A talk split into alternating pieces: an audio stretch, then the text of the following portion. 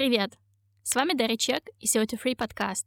Подкаст, в котором мы разбираемся, что же такое изменение климата, как к нему адаптироваться и что может делать каждый из нас, чтобы смягчить его негативные последствия.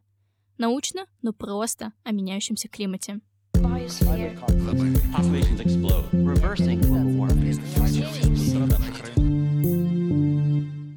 Словом 2019 года по версии Оксфордовского словаря стало выражение climate emergency – чрезвычайная климатическая ситуация. Ситуация, в которой необходимы срочные меры для сдерживания климатических изменений и предотвращения ущерба. Даже Европарламент принял резолюцию о чрезвычайной ситуации в области климата и окружающей среды в Европе и на планете. За ней последует новая стратегия климатической нейтральности – Одной из ведущих ролей, почему это случилось, сыграли протесты активистов Extinction Rebellion, или на русском «Восстание против умирания». В этом выпуске я хочу рассказать вам об Extinction Rebellion, или XR, популярном в Европе и набирающем популярность в России экологическом движении активистов. В этом мне поможет специально приглашенный гость, опытный предприниматель, основавший и возглавивший первую в стране классическую сеть бизнес-ангелов, гражданский и климатический активист, Константин Фокин. На самом деле за этим человеком стоит много заслуг и в бизнесе, и в образовании, и мне невероятно приятно, что Константин нашел время для нашего подкаста.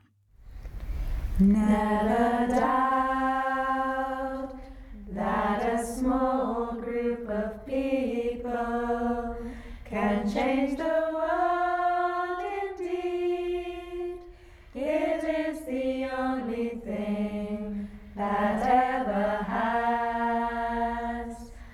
они блокируют дороги, приковывают себя к поездам, мешают общественному движению и имитируют сцены смерти в лужах крови. Делают все, чтобы быть арестованными, а главное — замеченными. Сегодня вы узнаете то, что обычно не рассказывают вам медиа. За что конкретно выступают активисты и что ими движет. А также мы разобьем самые распространенные мифы об этом движении. Для тех, кто понимает английский, мы также записали выпуск об Extinction Rebellion с активистами из Европы, пока я была в экопоселении. Так что если вы его еще не слушали, обязательно запланируйте это. Всегда интересно сравнить опыт двух культур. People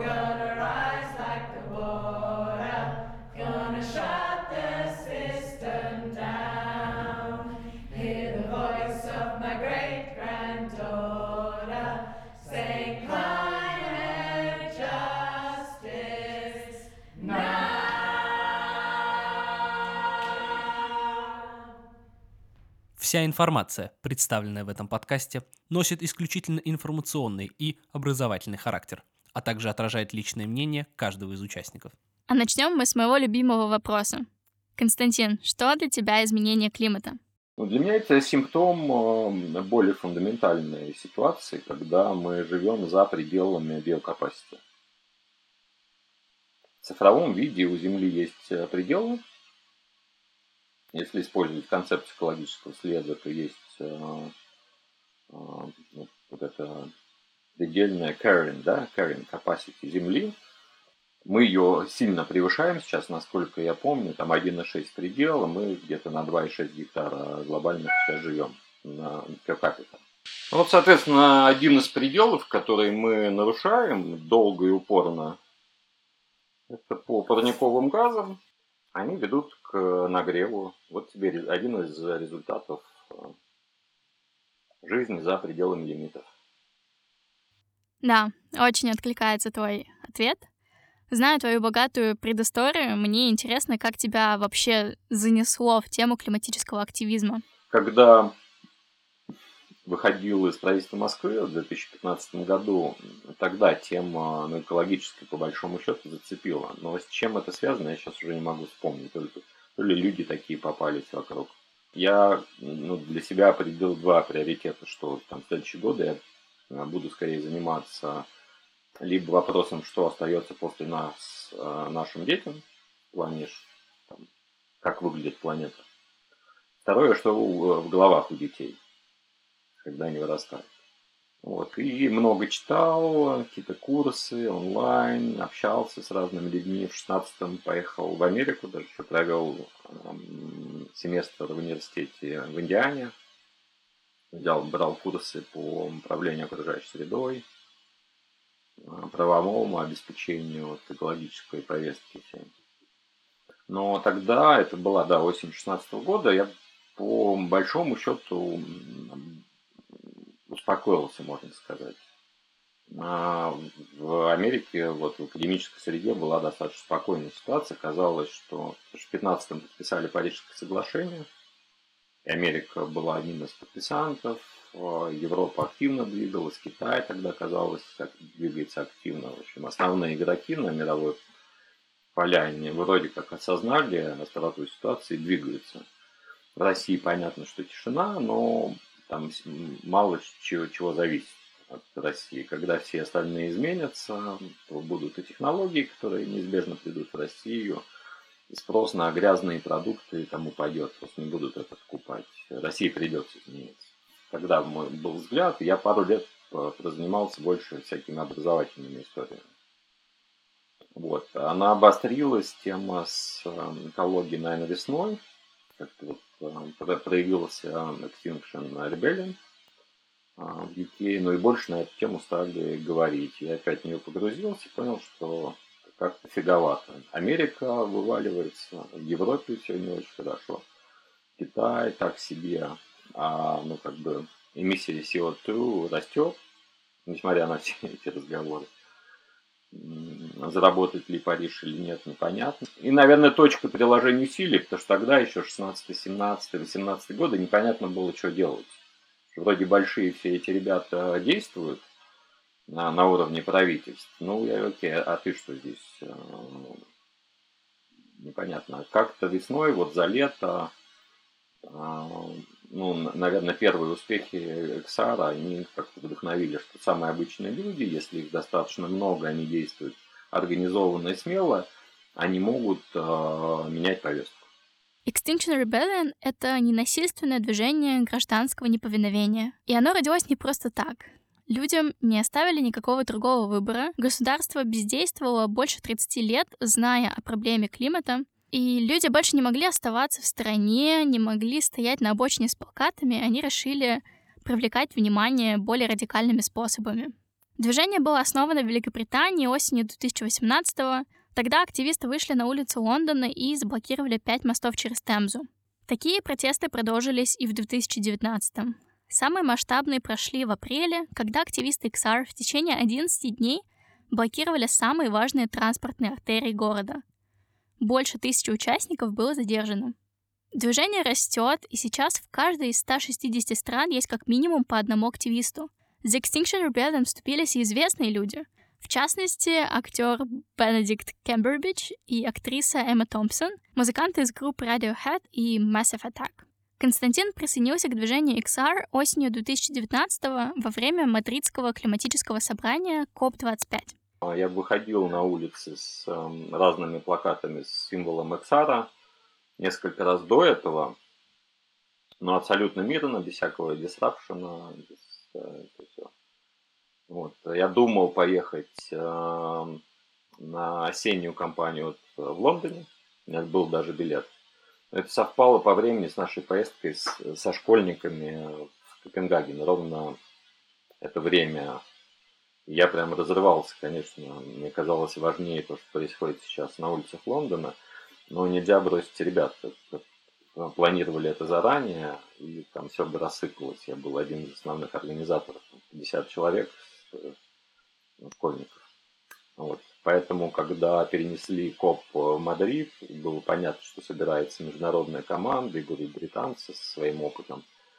Я понял, что уже не, не ехать нельзя, надо а, помогать, б, это лучший способ набраться опыта и ну, понять, что, что, что это за люди. Одно дело ну, как бы со стороны все это смотреть, другое каждый день вместе с ними что-то делать. Там уже слуховить не получается в такой ситуации. А все, все мысли, там, ценности, они, они проявляются так или иначе. А на каком этапе развития находится российская группа? Ну, нулевой этап это можно назвать. Я видел наверное, летом была акция, сейчас не скажу когда, и осенью кто-то вывесил в центре Москвы несколько знаков XR на то ли на часах, то ли на, на каких-то фонарях. При этом людей не было, их вывесили, ну, как когда-то там ночью, в темноте. И пару недель назад где-то в районе ВДНХ тоже висел часы, сделанные с знаком XR на, на глобусе. А в прошлую пятницу была небольшая акция, в подготовке которой участвовало там три человека. В подготовке вчерашней акции там, 4 или 5 человек. Небольшие такие вещи, но они ну, это как бы коллективное уже творчество, несмотря на то, что там непосредственно на улице и прошлый раз и в этот один человек, но это уже какая-то совместная работа и планирование, там, подготовка. Вот. А мы на нулевой стадии. Небольшая ремарка от Даши из будущего. Наше интервью происходило 27 декабря. Днем ранее Константин устроил одиночный пикет на Пушкинской площади в Москве от имени движения XR – а за неделю до нашего диалога Аршак Макичан, активист другого климатического движения Fridays for Future, получил 6 суток ареста за несогласованную акцию протеста, на которой присутствовала еще одна активистка Любовь и наш гость. Справедливости ради надо сказать, что активистами было предпринято множество попыток согласовать пикет, состоявшийся 25 октября. Но вы сами понимаете, что раз на момент записи интервью Аршак находился под арестом, то никакому результату эти попытки не привели. Вернемся обратно к Константину и узнаем все подробности у него. Расскажи про вчерашнюю акцию. Вообще уже надо бы э, Новый год начинать праздновать. И мы бы этого не делали, уже взбодрила ситуация всех, что надо что-то сделать с, с. Вот этот суд и арест его на 6 дней. А меня даже, я там спокойно, ожидаю всего что угодно. А мы с ним были в октябре вместе на, на том пикете. Ну, я думал, там оштрафуют его э, что-то. И все, тут молодой парень, абсолютно мирно арест. У меня не укладывается. А, но способ, э, ну, как бы настаивать на своем праве, я думаю, право выходить и мирно протестовать есть э, ну, по здравому смыслу и в Конституции российской. Вне зависимости от э, повестки, которую ты туда несешь. Понятно, что там, нам сейчас гораздо ближе к климатической. Вот. Поэтому посадить парня за это, э, хоть даже на 6 дней, ну, преступление, на мой взгляд. И ответить на это можно только продолжать э, выходить. Тогда, тогда это будет меняться. Физически выходить на улицу. Вот мы предполагали, что сделать групповой пикет, э, если не согласуют, все равно пойти, как мы тогда с Рашаком и с Любой это сделали. Но уведомить, потому что по законам, в принципе, уведомительный характер носит и в России.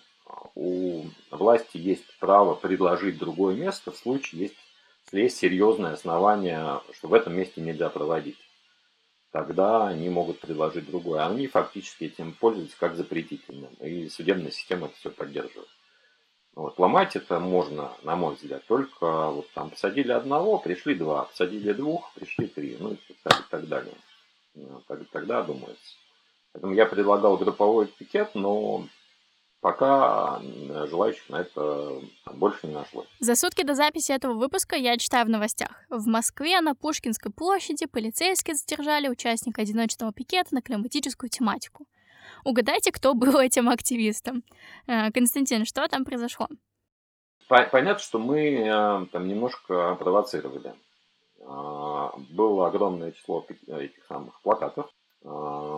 Такого я не видел в Москве. У меня опыт Ступина, я, кстати, о нем не рассказал. Но тогда, может быть, в конце. Там было три плаката больших, плюс огромный баннер, наш любимый розовый царовский Любимая мадридская полиция уже один забрала такой. Напечатали новый, притащили его в Москву. Вот. И место, конечно, провоцирующее. Первый был пикет на Манеже, прям, прям около Кремля, фактически. Но там как-то спокойно, я думаю, они просто не увидели, не ожидали там как, как, кого-либо увидеть. Вот. А после обеда переместились на Пушкинскую, там они ожидают уже что есть пакетирующие одиночные, и, как, и нормально, как правило, к этому относятся. Но тут э, такие вот там, баннеры, один пятиметровый. А, и это их как-то ввело немножко в ступор. Когда я понимаю, что им все это не нравится, история, я себя пристегнул еще цепью. Это тоже не, не очень видимая, виданная в Москве история. Вот это уже элементы, мы, наверное, к этому вернемся подробнее, неповиновения. Тебя тащат, а ты, ну, по крайней мере, не помогаешь. Лежишь, становишься флаппи. Любимая ксаровская история Локон, там шеей к чему-нибудь э, пристегнуться. Вот э, такие элементы э, как, как бы входят. Я себя цепью, причем на их глазах, они не, не понимали, что происходит. Пришли полицейские, вот это, наверное, самый курьезный момент этой ситуации. Они вдвоем стоят, я понимаю, им не нравится плакат, сейчас будут там уводить. Достают цепь, спокойненько кладу. Пристегиваю сначала к памятнику. Они говорят, что, что вы делаете? Я говорю, вот пристегиваю себя пока они сообразили, в общем, я успел пристегнуть. А тут они, видимо, получили команду, что убирайте все это нафиг подальше. Историю где-то нашли огромные кусачки. Я тут понял, зачем XAD использует велосипедные замки, когда пристегивает. Потому что их, наверное, фиг перекусишь. Потому что там перепиливать уже с МЧС, там что-то такое. А цепи они его очень быстро перекусили ну, забрали в участок. При этом ну, как бы оснований каких-то нет, протокол не составили. Ну, у них возможность это остается в течение какого-то времени. Вот. Поэтому, наверное, это вот элементы неповиновения, civil disobedience. Поговорим немного подробнее о гражданском неповиновении. По сути, это намеренное нарушение закона – но важна ремарка. По официальной позиции XR все действия активистов носят исключительно ненасильственный характер. Как уже упомянул Константин, протестующие не подчиняются полицейским, приковывают себя к зданиям, блокируют дороги, устраивают перформансы посередине улицы. В общем, всячески нарушают общественный порядок и тем самым напрашиваются быть арестованными, чтобы большее количество людей обратило внимание на проблему климатического кризиса. Но это скорее мы говорим о европейских реалиях, нежели российских. 26 декабря на Пушкинской площади Константин участвовал в одиночном пикете, не особо нарушающем привычный ритм жизни города. Давайте узнаем, если был более резонансный опыт гражданского неповиновения у активистов XR в России. А, мы делали пробежку. XR Run, это назвали. XR Run. А, мне, мне казалось символично, ну, как бы, что нужен, нужен disruption, да? Потому что XR это Civil Disobedience и Disruption. Disruption лучше того процесса, который а, ты как бы считаешь один из базовых и который надо останавливать по большому счету. Вот это все движение бесконечное на машинах, выхлопы, а, особенно поездки в Рождество за покупками, надо приостановить. И прям, опять же, в центре нам манеж, видимо, светит в ближайшее время – а, прям по середине главной российской дороги. Это манеж мимо Красной площади перед машинами. Они, соответственно, вынуждены тормозить, объезжать, сигналить там, и так, так далее. Соответственно, это тоже не очень недолго продолжалось. Полиция тут же все это за шкирку и с дороги утащила. В целях э, обеспечить мою безопасность. Смотрите, надо понимать, что хорошая акция у XR, неважно, вот такая всегда участвует много людей, но на пике вот несут какие-то риски, это всегда, ну, только часть.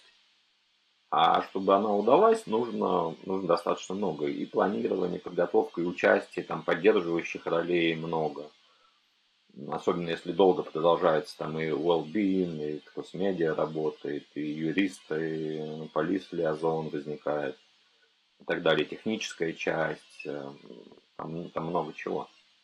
Ну и ну, таких людей я бы с удовольствием пробежался с кем-то, но ни, никто не готов а, был там. Кто-то физического риска боится бежать по дороге с машинами, кто-то...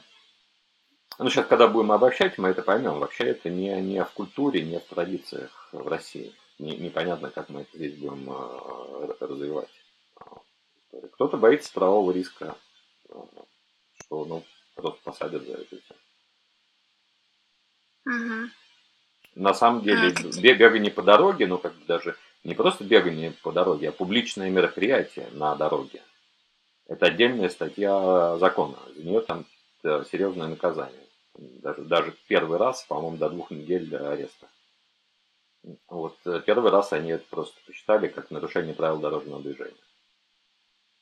500 а, рублей, по-моему, штраф это взяли. В следующий раз они, понятно, соображат, сообразят, если мы будем бегать там каждую неделю. Вау, если человек даже готов пожертвовать своей свободой, то насколько ему это вообще важно? Что толкает людей на такое? На мой взгляд, тут несколько составляющих. Должно быть сильное осознание катастрофичности ситуации, тогда в сравнении с ней блекнет все остальное. Ну и посидеть, ну нифига страшного. По сравнению, ну для меня гораздо сильнее риск, что я буду рассказывать своим детям даже, у меня там младшей дочке год всего, и правнукам, или внукам, а, как знает, через 20 лет, когда ситуация будет, как говорят ученые, сильно хуже. Они мне скажут, слушай, дед, а в 2019 году ты что делал? Говорит, я, знаешь, думал на эту тему, переживал. И все? Твоими переживаниями это окончилось? Мне это страшно. Да, поэтому я лучше по дороге побегаю и кто чего боится. И в участке посижу. Фокина называют серийным предпринимателем. И это интересно, как менталитет инвестора влияет на активизм. Давайте послушаем комментарий Константина.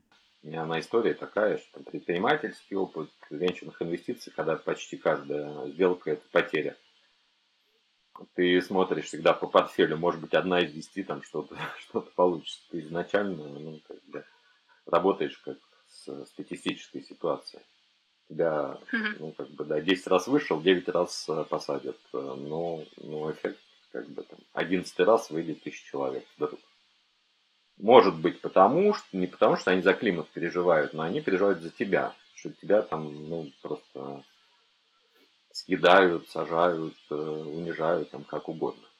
У Константина уже есть интересная, а главное успешная история, когда он ненасильственными способами добился выполнения закона.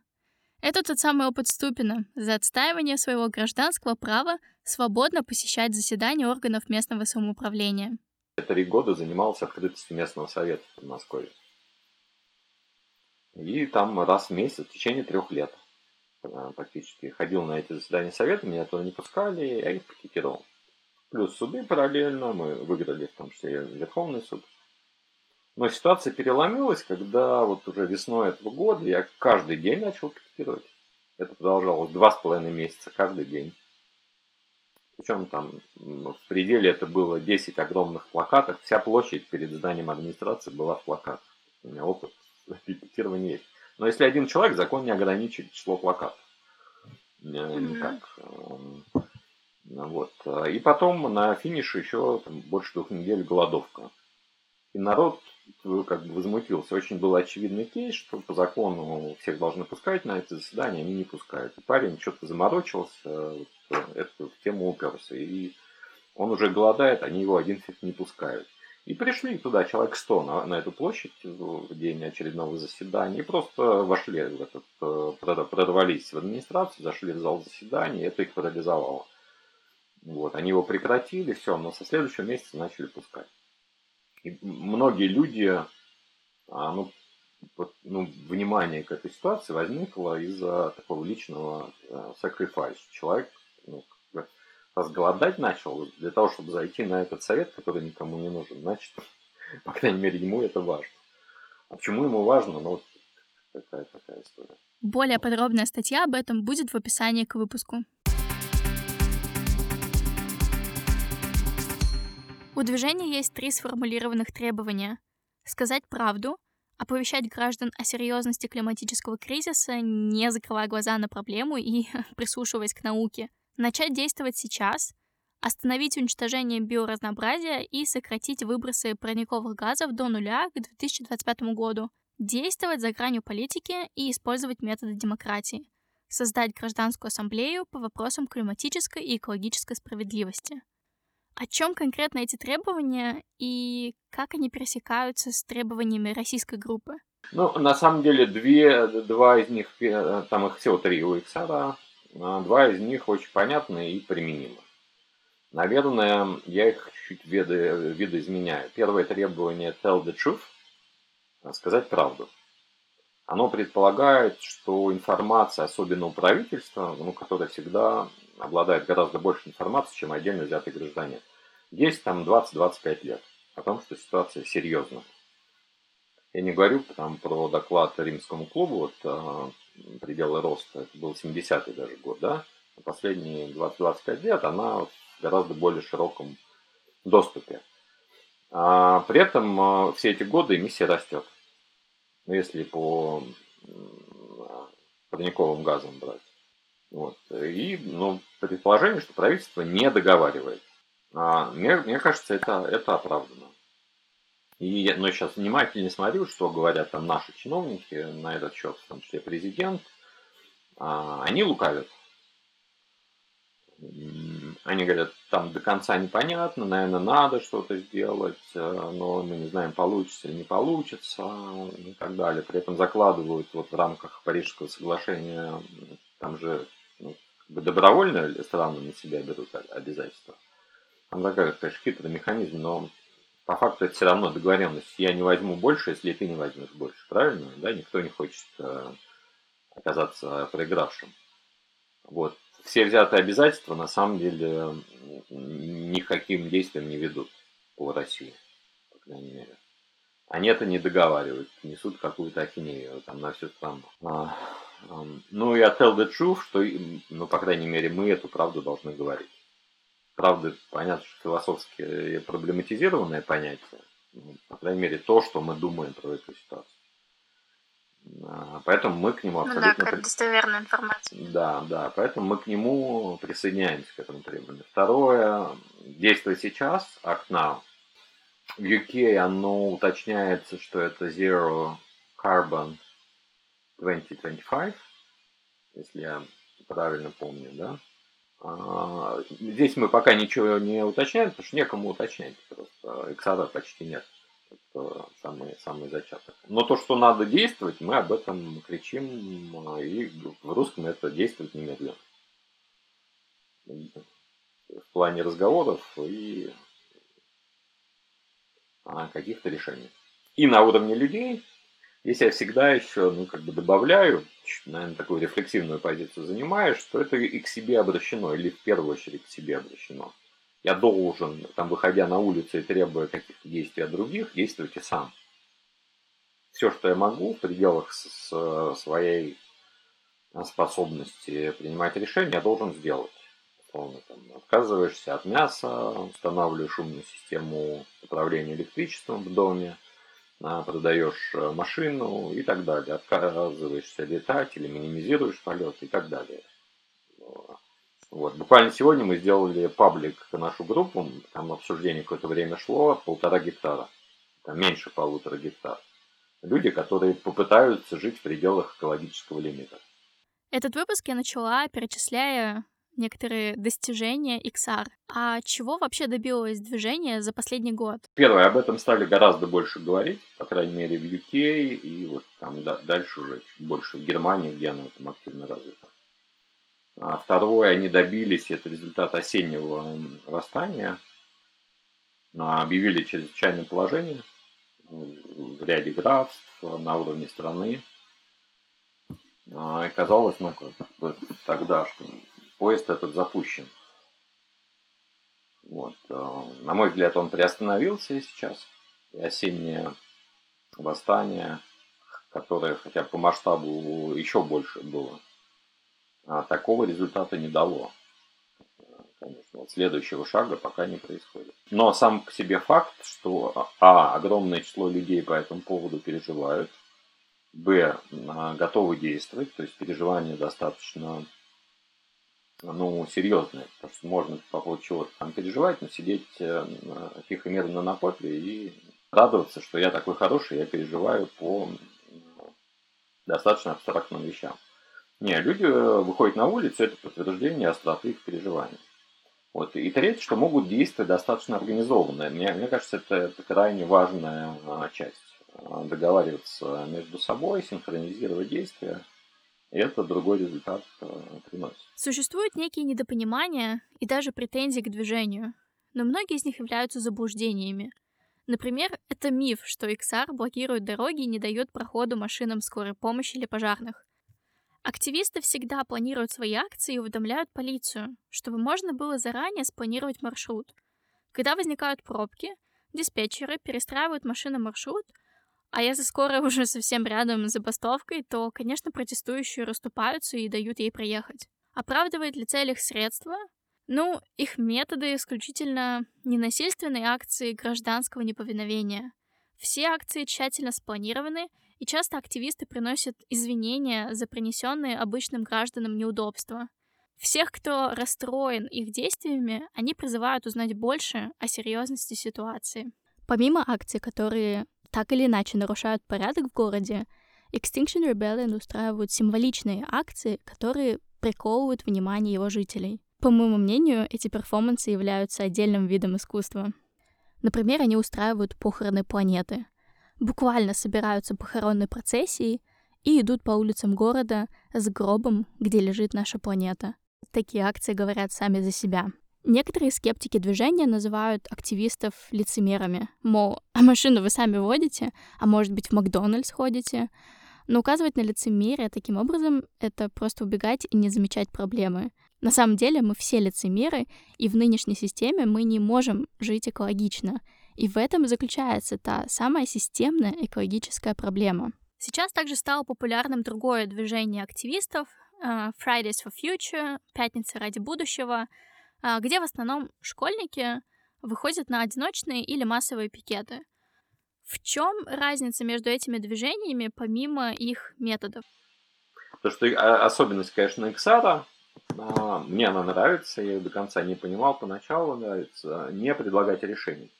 А, в этом одно из отличий. Я, я хуже знаю гораздо Fridays for Future. Там они иногда топят там то за один вид энергии против другого, то за веганство, еще, еще чего-то. В ЦАРе, но, по крайней мере, на таком, на уровне общей договоренности этого нет. Это дело там или каждой страны, или каждого отдельно взятого человека, как ты становишься менее вреден для окружающей среды. Конечно, и можно говорить про загрязняющую всех всю Россию, но след средний россиянин сейчас там раза в полтора меньше, чем среднего европейца. Угу. А с чем это связано? Ну как, это же всегда производная от уровня жизни, от потребления. Это потребление. Нет доходов, нет потребления, нет следа. Вот, и это совсем смешивается, сколько загрязнения, ну как бы эмиссии на уровне страны происходит в стране, и экологический след жителя. Это же разные вещи совсем. То, что где-то там в Норильске дымят заводы, это след в большей степени там американцев. Ну, кто потребляет и, и, и все такое. Насколько тяжело этому движению будет закрепиться в России? Ведь люди боятся даже выходить и отстаивать какие-то свои другие базовые права. Какие есть перспективы? А, вот мое сегодняшнее понимание, я думаю, оно тоже будет меняться, что основная засада, она как бы не здесь. Какое-то понимание, что кризис э, существует, и, скорее всего, мы в этом виноваты, как минимум частично, оно есть уже у многих. Но это никакой связки к своим личным действиям почти ни у кого нет. Что это как бы и моя ответственность за это происходящее. И я в связи с этим что-то должен сделать. Как бы проблема есть, кто-то ей должен заниматься. Там правительство, ученые, папа римский. Целью XR является создание массового общественного движения, которое бы привлекало внимание к климатическому кризису. Сооснователь XR Роджер Халлом неоднократно ссылается на теорию ненасильственных действий Шарпа. В ней говорится, что достаточно, чтобы всего 3,5% населения вышло на протесты. Это будет та самая критическая масса перемен. Для России это примерно 5 миллионов человек. Сможем ли мы добиться такого? Что заставит людей действовать? Более очевидным ну, кризис. С каждым годом, на, наверное, если там верить этим прогнозам, он будет э, более очевидным. А, для России важно, что будет делать Европа. Она основной торговый партнер, а Европа сейчас лидер. Она далеко не идеальна, но в мире лидер по сравнению с Америкой и Китаем. Там будут потихонечку приниматься решения, ограничивающие след и все на свете. То есть э, нефть, э, э, лес и все такое, что она покупает, сталь в России. К этому будут все больше и больше вопросов. Думаю, для правительства это основной там драйвер изменений. Вот. Плюс какие-то отголосы будут достигать людей. Что-то там Европа стоит на ушах, а мы... А, и я думаю, в третью или в четвертую очередь это вот, ну, как бы деятельность э, активистов. А, но, тем не менее, каждый вклад каждого фактора, ну, он, он важен. Пусть это будет 1% или 10%, но у кого-то сложатся какие-то пазлы в головах у людей. Как вы сегодня убедились, климатическая осознанность, она появляется. В России она появляется достаточно медленно, но изменения уже происходят. Каждый одиночный или массовый пикет, или даже комментарий в Инстаграме, он вызывает резонанс. И через некоторое время он принесет свои плоды. Поэтому давайте продолжать то, что мы делаем. Ведь именно сейчас мы решаем будущее человека на этой планете. И мы вызываем изменения. На этот счет у Константина есть интересная история из полиции. Ты что с цепью? Я говорю, я был прикован там у Пушкинской. Ты прикован? А, а зачем? Я говорю, ну, чтобы пикет продолжался дольше. А, а, а, а за что пикет? Я говорю, за, за климат. Климат? дурак, что ли, говорит, гораздо э, более, более важных проблем навалом, а ты какой-то фигней занимаешься. Занимался, я не помню, что он там даже сказал, что ли, э, какую-то тему, типа ЖКХ или что-то. Я бы тебя понял. Климат. Другой полицейский из, из этой же роты говорит, слушай, ну, тема есть, но я для себя решил, что это же касается всех, в том числе элиту, элита вынуждена будет что-то сделать. У них же тоже есть дети. Что логично, я говорю, ну, логично, но по факту ситуация, что ни хрена не делают. Не знаю, как они себе это оправдывают. В общем, таких разговоров множество, и каждый разговор же все равно он куда-то э, двигает. Женщина на пикете подошла, говорит, да. При этом вроде Пушкина фотографировала, а я говорю, слушайте, а вы вот там, по плакату фактически ходит, вы что думаете про климатический кризис? Он говорит, ну, вообще да, есть, думаю, есть. Смотрите, он погоду теплым. А, а я говорю, а в чем думаете засада-то? Она говорит, а, ну а что, деревья вырубаем, все едем на машинах, загрязняем воздух, вот да, да, да, вот тебе и климат. И люди, это, наверное, большая причина такого denial, когда люди говорят, нет, его нет или ну, как бы пропускают эту информацию, потому что как только ты признал, что это есть засада серьезная, не понимаешь, что делать, это состояние такое сильно дискомфортное. Потом где-то у Иксара есть, это проскальзывает, что это, ну, как бы вот это движение, некий ответ, что desperation здесь заканчивается и начинается действие. Вот. И, ну, это то, что я тоже, наверное, говорю.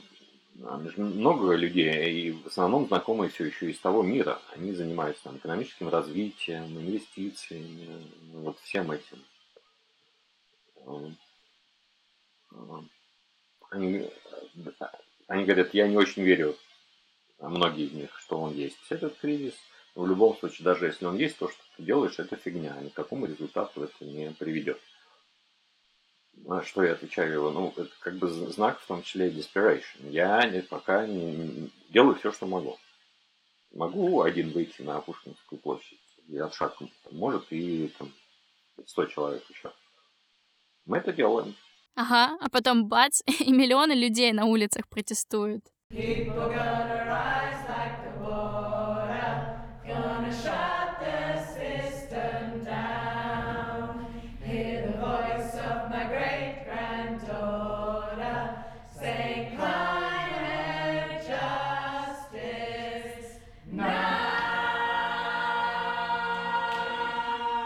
Спасибо каждому, кто прослушал этот выпуск до конца. И спасибо моему гостю Константину Фокину за то, что более подробно познакомил меня с движением XR. Мысль, которая запомнилась мне больше всего, это то, что нам не нужно подключать абсолютно всех. Нам достаточно добиться критической массы перемен. А что показалось вам наиболее любопытным или запоминающимся? Напоминаю, что у нас есть англоязычная версия этого выпуска с европейскими активистами. Оставляйте свой отзыв, звездочку, галочку, сердечко на любой платформе, где вы слушаете наш подкаст. Так вы поможете большему количеству людей узнать о подкасте, а нам сделать его еще интереснее. И да, теперь над подкастом работает целая команда, и не только над подкастом. Подписывайтесь на наш инстаграм CO2 Free Project.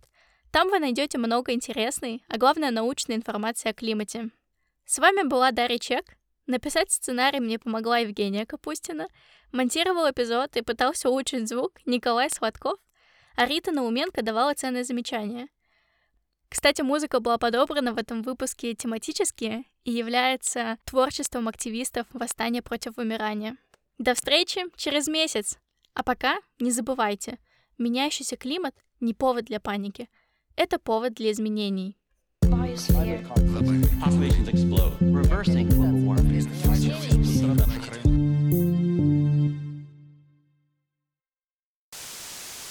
People gonna rise like water. Туц, туц. Короче, ставишь вот эту музычку. Туц, туц, туц. Наконец-то я это сделал. Я сидела под одеялом, все это писала. Мне жарко.